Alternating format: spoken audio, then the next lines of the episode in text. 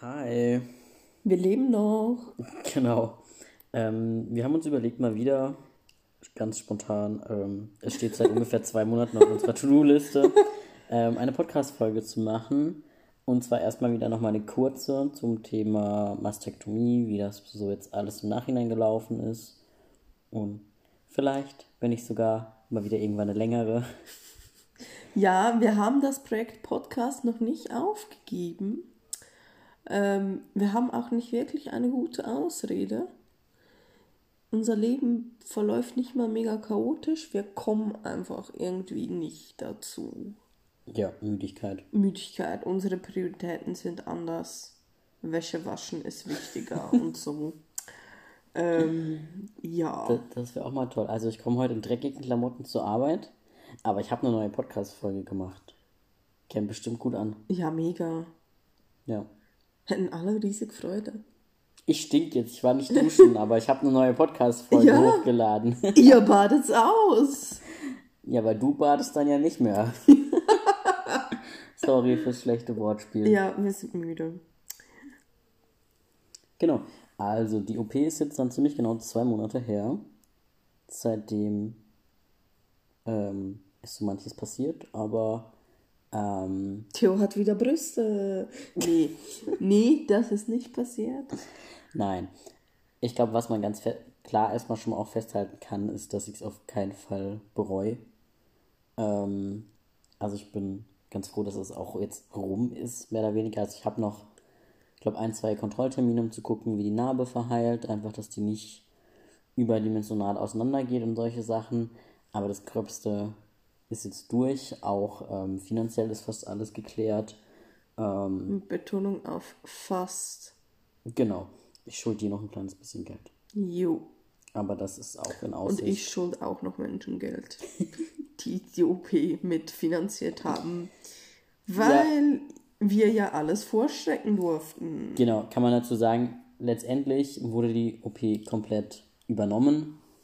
Aber durch die private Versicherung und Schweiz, Ausland und Gedöns musste das zum Teil vorgestreckt werden. Genau, und zwar doch ein rechter Betrag.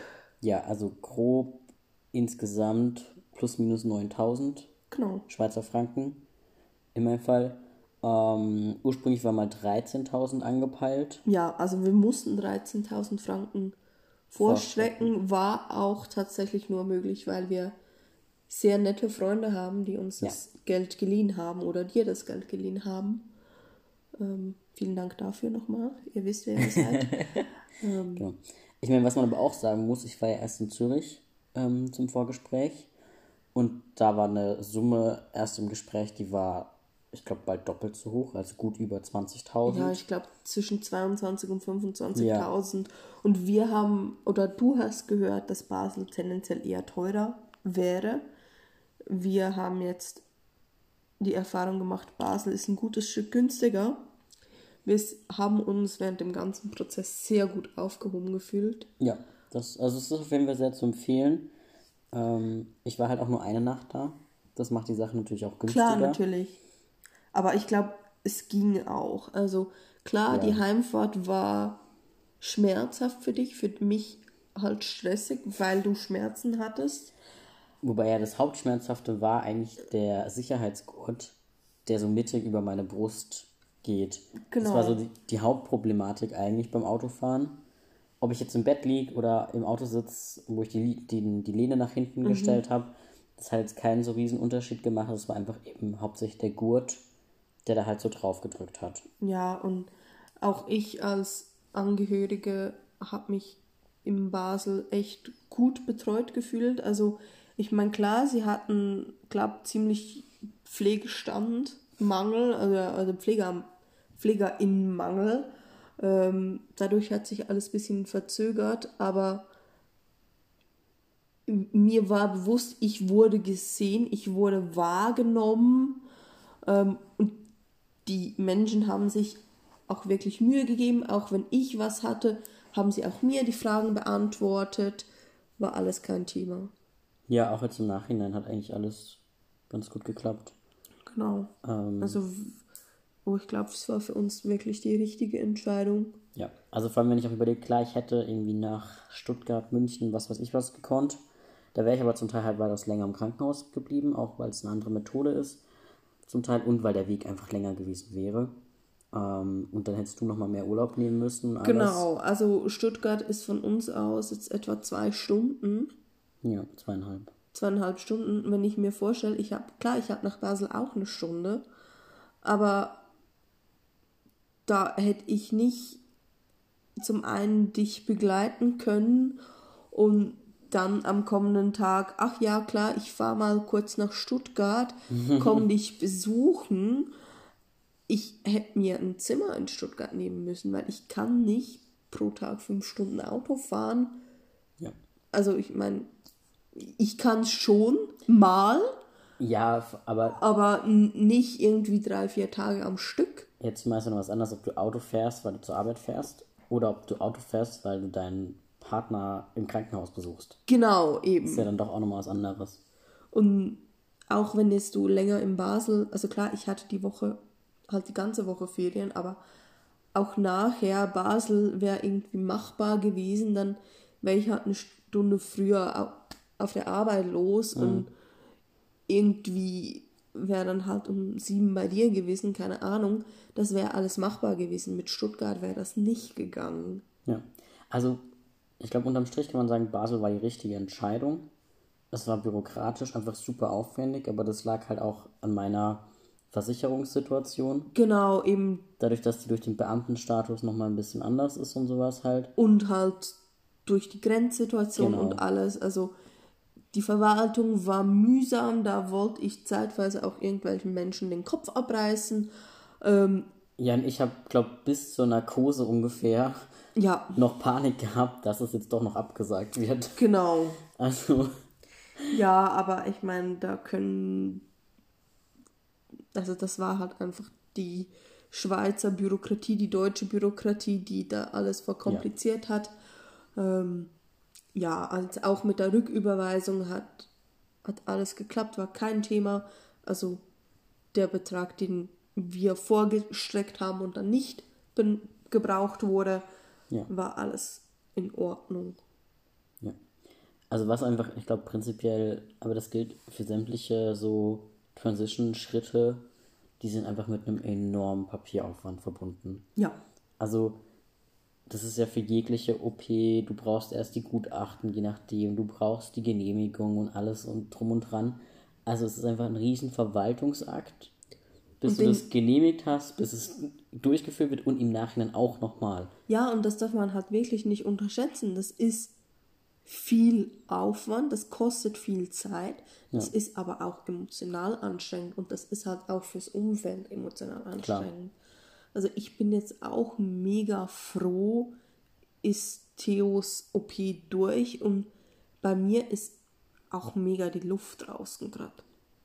Also ich, ich glaube, das haben wir beide so ein bisschen, dass jetzt halt, wir haben all unsere Kraft gespart und irgendwie geguckt und gemacht und getan. Und jetzt ist das alles durch und jetzt sind wir so durchschnaufen und mal gucken. Also müssen uns jetzt auch wieder sammeln. Ja, also ich habe auch größten Respekt vor Transpersonen, die irgendwie in drei bis fünf Jahren alles durchziehen. Ja, Also jetzt mal davon abgesehen, dass ich nicht alles brauche, aber ähm, holy moly, ich wäre am Arsch danach. nee. Also, also klar, du kannst zum Teil bei Krankenkassen im Prinzip wie alle OPs auf einmal genehmigen lassen. Sozusagen, du kannst da wie so eine Art Flatrate. Also, ich, soll- ich glaube, man soll es nicht so nennen, aber manche Sachen brauchen mehrere OPs und alles und das kannst alles in einem beantragen und so. Aber nee. Hey. Das, also ich meine, das ist halt auch für den Körper echt anstrengend. Ja, ich meine, es gibt einen Arzt in der Schweiz, der macht, der bietet es an. Ich kenne, glaube niemand, der das gemacht hat, aber ähm, der würde dir alle OPs in einem Dings machen. Also der schneidet dir die Brüste weg und Gebärmutter wird weggenommen und untenrum. Boah. Ja. Ich meine, was Wie natürlich lange ist, operiert der? es sind, glaube mehrere auch. Ich meine, klar, es ist natürlich weniger Narkose. Also das. Klar, du hast, du Ne, hast Narkose weniger halt- Narkose, Narkoserisiko, aber Genau. ob die, Heilungskräfte des Körpers dann noch so gut sind. Der muss ja eh gerade schon voll arbeiten und keine Ahnung. Für mich wäre es nichts, vor allem auch die Vorstellung. Also ich meine, ich habe ja jetzt schon gemerkt mit den Brüsten, ich habe eine Weile gebraucht, um mich an den Anblick zu gewöhnen. Und daran, dass jetzt zum Beispiel mein Bauch schneller auffällt, weil was anderes nicht mehr ablenkt und so. Aber wenn ich mir jetzt vorstelle, das wäre auch noch unten rum, plus eine Hysterektomie, also die Entfernung Gebärmutter, Eierstöcke, das hat auch nochmal hormonelle Auswirkungen. Ja. Ähm, plus das noch dazu und alles. Und dann sieht es untenrum auch noch anders aus. Also ich glaube, ich käme emotional nicht damit klar. Ja, ich glaube auch für mich wäre das dann echt viel und ich meine, klar, an mir wird nicht rumgeschnippelt, aber wie und ob ich dann damit klarkommen würde, weiß ich nicht. Also ich, ich mag mich gut daran erinnern, ich war an dem Tag, als Theo operiert wurde, war ich zu nichts zu gebrauchen. Also ich, hab, ich war ja da mit meinen Eltern in Basel unterwegs und ähm, ich habe eine alte Schulfreundin zufälligerweise getroffen und ich habe mich kurz mit der unterhalten, die hat mich angeguckt und gesagt, Daniela, was ist mit dir los? ja, mein Partner wird gerade operiert. Okay, was, was Schlimmes? So, nee, eigentlich nicht, aber Eigentlich nur was Ästhetisches. ja, aber war für mich halt echt schlimm und das Risiko bei der OP war verhältnismäßig klein. Also, Ja, und sie war kurz. und sie, sie ja, Ich glaube, es hat nicht mal eine Stunde gedauert. Also sie waren schneller als geplant. Die reine OP-Zeit natürlich. ja, ich glaube, wir waren vier Stunden in der Stadt. Ja. klar. Aber ich meine, die vier Stunden, das ist mit.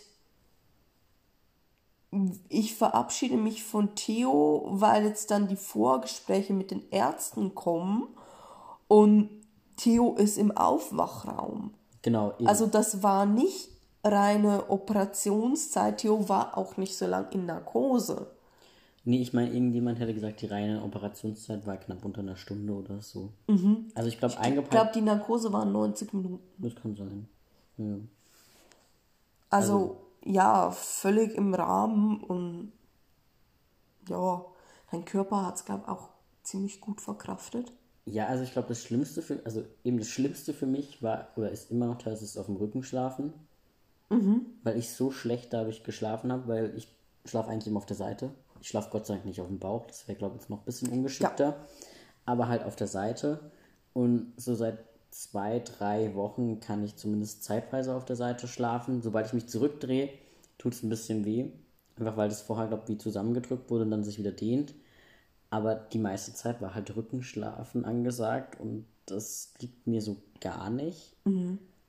Und dadurch habe ich halt auch Rückenschmerzen bekommen, weil mein Rücken es auch nicht gewohnt war, in der Position zu liegen oder irgendwie gesund zu liegen, weil ich weiß auch, es ist gesünder, als auf der Seite zu liegen. Ich bin Bauchschläfer, ich muss nichts sagen. Also, Ähm, das war so dann mit das Unangenehmste bei der ganzen Sache. Und natürlich halt dieser, ähm, die Kompressionsweste.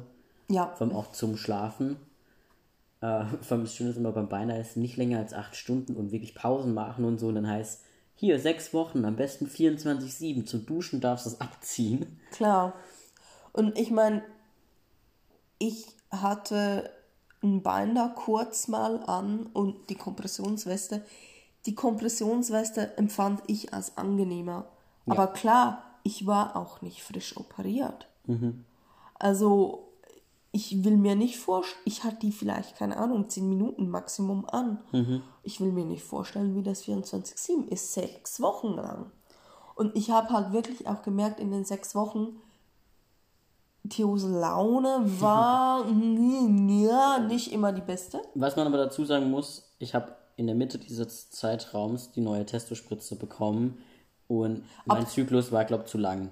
Also mein, Genau. mein Level Ja, an Testosteron ja, ja. war auch gut zu niedrig. Ab dem Zeitpunkt, wo du die Spritze hattest, war es auch wieder besser. Ja, das war dann eh ein bisschen Also das viel. merkt man, man, man schon auch, also dass da irgendwie, Der da kam einiges zusammen. Genau, das wird aber auch nochmal überprüft, ob der Intervall vielleicht zu lang ist. Ja.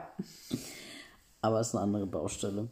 Nee, ich meine, was aber auch dazu kam, durch dieses, also vom nachts im Bett mit dieser Kompressionsweste habe ich mich teilweise schon auch sehr eingeengt gefühlt.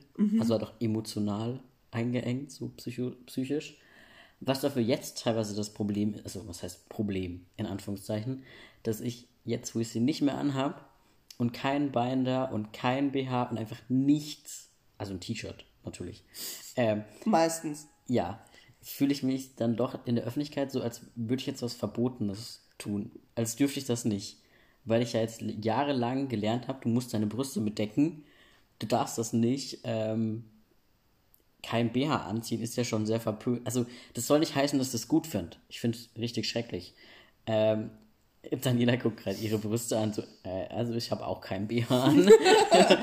Aber du bist daheim. Bei der Arbeit überlegst du dir eher nochmal, kannst du da ohne BH hin. Ja. Vor allem, wenn du im Verkauf oder Ja, im Verkauf Büro finde ich so was anderes. finde ich geht nicht und jetzt auch in meiner jetzigen leitenden Funktion, ich glaube, ich würde nicht ohne BH arbeiten Eben. gehen. Und ich darf das jetzt. Klar. Also auch ohne Binder und ohne Tape und ohne alles. Oder ich habe letztens Sport in einem Achselshirt gemacht und Wind auf meinen Nippeln gespürt. Beim Sport in der Öffentlichkeit. Das sind super komische Gefühle. Ähm, einerseits total angenehm, also vor allem der Wind war äußerst angenehm. Ähm, das klingt jetzt sehr komisch. Nein, aber das ist einfach noch sehr ungewohnt, dass ich das jetzt darf, ohne dass es irgendwelche Konsequenzen hätte. Ähm, ich meine, jemand hat auch meine Narbe gesehen seitlich, weil es so ein Achselshirt mit einem tiefen Ausschnitt war und hatte dann gefragt, ob ich eine Herz-OP hatte oder so. Vor allem die Person wusste, glaube ich, dass ich trans bin. Aber ich musste dann trotzdem sehr deutlich sagen, was das für eine OP war, weil, weil nur zu sagen, nee, schon an der Brust, sonst ist auf beiden Seiten und so, hatte dann nicht gereicht. Ich glaube, die Person stand doch ein bisschen auf dem Schlauch. Ja, aber ich meine, da hättest du halt auch sagen können, äh, nee, hatte ich nicht. Aber ich möchte jetzt nicht sagen, was es ist. Ja, also es wäre auch kein Problem gewesen. Ja, ja. Nee, aber sonst ist eigentlich das soweit Jo. so gut. Ich darf wieder Sport machen, Gott sei Dank. Ich hätte auch nie gedacht, dass mir sechs Wochen Sport Ja, verbot, dass mich das so stresst. Also ich, ich habe es wirklich auch, das habe ich schon auch gemerkt, dass Theo halt, also klar, ich habe in der Zeit auch keinen Sport gemacht, weil ich bin faul. Mir hat es jetzt nicht so zugesetzt, aber Theo hat es mega zugesetzt. Und dein Körperbild ist in der Zeit extrem schlecht geworden. Ja, das war davor auch schon nicht gut. Ja, aber also ja. da hast du es halt auch verbalisiert und Ich glaube, das liegt zum Teil auch noch daran, dass ich durch die ganzen Pflasterwechsel und so mich natürlich auch ständig oben ohne im Spiegel gesehen habe. klar, Und sonst oben ohne rumlaufen oder so ist noch was anderes, aber wenn du dich die ganze Zeit in diesen Spiegel anguckst, dann findest du dich irgendwann halt auch echt dick. ja. Also das kam dann, glaube ich, schon noch dazu. Ähm, aber ja, Ja, wir können wieder Sport machen. genau, wir gehen jetzt ins Thai-Fit, weil Boxen dürfen wir noch nicht. Also ich darf noch nicht boxen, sagen wir es so. Daniela möchte noch nicht. Ja, ich lasse mich nur von Theo hauen. Ja, und ich darf einfach noch nichts auf die Brust bekommen, geschlagen werden, wie auch immer. Thai-Fit ist halt mehr Ausdauerfokus. Ja, Ähm, wir sterben jetzt einfach. genau. Pro ist Woche. verdammt anstrengend. Aber es ist auch ein sehr angenehmes Gefühl, mal zu wissen, hey, ich sterbe jetzt gerade und ich kriege keine Luft mehr. Und es liegt einfach nur daran, dass dieses Training verdammt anstrengend ist und ich untrainiert bin und nicht daran, dass ich halt noch ein zu enges Oberteil anhabe. Mhm, Gleichzeitig ist dafür das Gefühl so, okay, ich dachte eigentlich, ohne wäre ich irgendwie noch sportlicher, aber nein. Nö. Was man aber sagen muss, ich kann auch nicht alles. Ähm, ich da habe einen kompletten Bewegungsradius eigentlich wieder, aber jetzt so weit überstrecken oder sowas, das zieht einfach noch, weil die Haut da zum Teil noch nicht ganz so dehnbar Ja. oder so. noch ein bisschen Aber du hast ist. gestern gelernt, du kannst sogar jemanden wiederbeleben. Ja, genau, wir haben Erste-Hilfe-Kurs gemacht und Herz-Lungen-Wiederbelebung geht auch. Wichtig? ja, es muss aber niemand in meinem Umfeld bitte testen. Nee, nee. Ja, nicht. Puppe, voll okay. Ja, also wir haben den Kurs jetzt gemacht. Ich würde jetzt nicht sagen, dass wir fähig sind, das irgendwie anzuwenden. Ja, es war, glaube ich, auch mein dritter oder vierter. Aber ich habe immer noch Heidenpanik davor, wenn ich mal wen wiederbeleben müsste. jo. Nee, danke. Aber was man sagen muss, durch diese Narbe kann man jetzt bei mir den Druckpunkt super easy finden. Das stimmt, er ist markiert. Man muss einfach dahin, wo die Narben sich treffen oder kurz davor sind, sich zu treffen. Das ist ziemlich genau der Druckpunkt, wo man bei mir die Herz-Lungen-Wiederbelebung machen müsste. Ja, naja. Das X markiert den Punkt oder so, passt jetzt fast. Ja. Genau. Ich glaube, Ich glaube, so von wegen Regelmäßigkeit, wir haben in einer Woche, zwei Wochen Ferien. Also ich Ja. denke so Anfang September können wir mal anpeilen. Ob wir das durchziehen, ist eine andere Sache. wobei, was man sagen muss, es fehlt nicht mehr viel. Und unsere erste Folge, allein die erste Folge, wurde 500 Mal angehört.